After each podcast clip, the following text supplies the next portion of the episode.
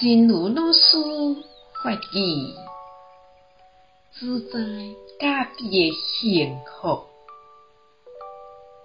对内心的状态来讲，感恩代表着幸福，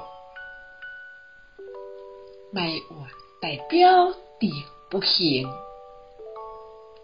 所以我伫天堂，也是活伫地狱里，家己敢袂当主宰呢？主宰自己的幸福，就内心的状态来说，感恩就代表着幸福，抱怨就代表着不幸。所以，活在天堂还是活在地狱里，自己能不能主宰呢？希望新生四季法语第一期四则。